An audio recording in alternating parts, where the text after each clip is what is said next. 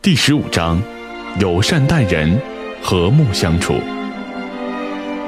太阳能比风更快地脱下你的大衣，仁厚友善的方式比任何暴力更容易改变人的心意。一九一一年，诺贝尔和平奖获得者阿尔弗雷德·弗里德是奥地利著名记者。少年时代，他就是一个善良的孩子。因为家里比较贫穷，所以父母每天都为一家人的生计奔波。为了帮助父母减轻点负担，小阿尔弗雷德决心去摆一个小书摊儿，并把自己的计划告诉了父母。看到儿子这么懂事，母亲特别高兴，但同时又感到不安。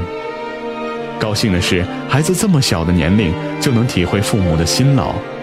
而不安的是，他担心孩子这么小就工作会影响他的人生，因此母亲顾虑重重。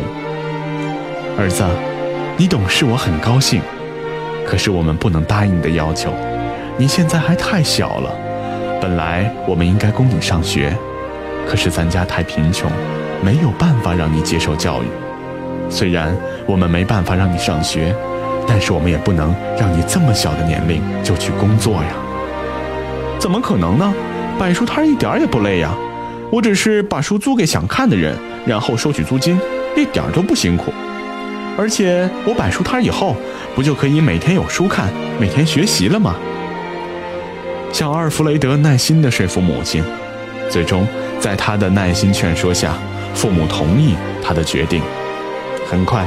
小阿尔弗雷德就成为了一个小书摊的摊主，他服务热情，而且呢还有很多有趣的图书，所以小书摊的生意特别好。在劳动中，小阿尔弗雷德学到了很多知识，也认识了很多朋友，每天过得非常充实。生活就像一条小河，总会有一些波澜。有一天，已经接近傍晚了。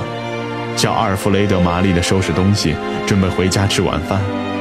这时候，有四个和他差不多大的孩子飞了过来，其中一个还故意碰翻了书摊儿。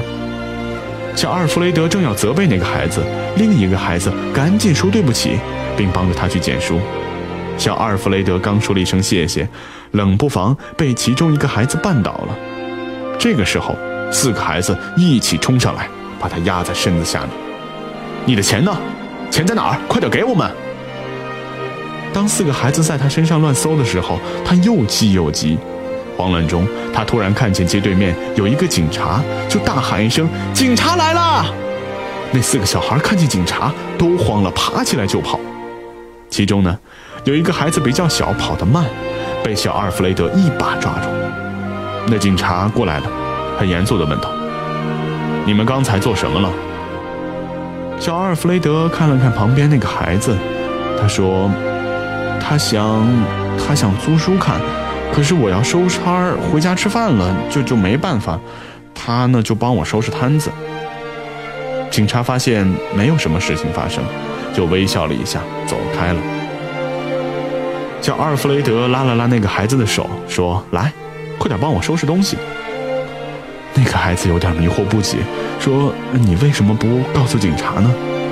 小阿尔弗雷德并没有回答，却反问那们孩子：“你们为什么来抢我的钱呢？”那个孩子又认真地看了看小阿尔弗雷德，说：“我们观察你好几天了，本来也没想抢你的钱，可是今天没弄到吃的，都饿坏了，所以……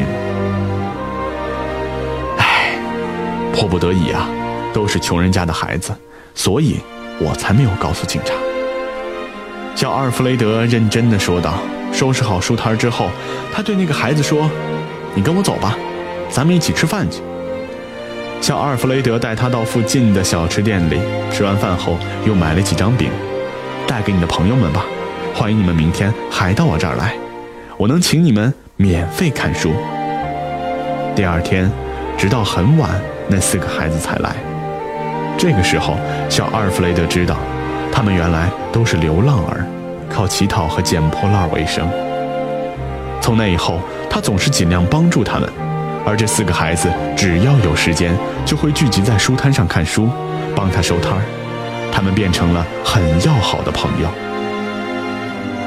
把生活变得更加美好，这就是他的志愿，也是阿尔弗雷德一生辉煌的智慧宝典。就是因为坚守这一高尚的人生准则，他才能为人类的和平事业忘我奔波，并取得卓越成就，而最终在一九一一年获得诺贝尔和平奖。卡耐基说：“太阳能比风更快地脱下你的大衣，仁厚友善的方式比任何暴力更容易改变别人的心意。因而，在生活中，我们要。”友善待人。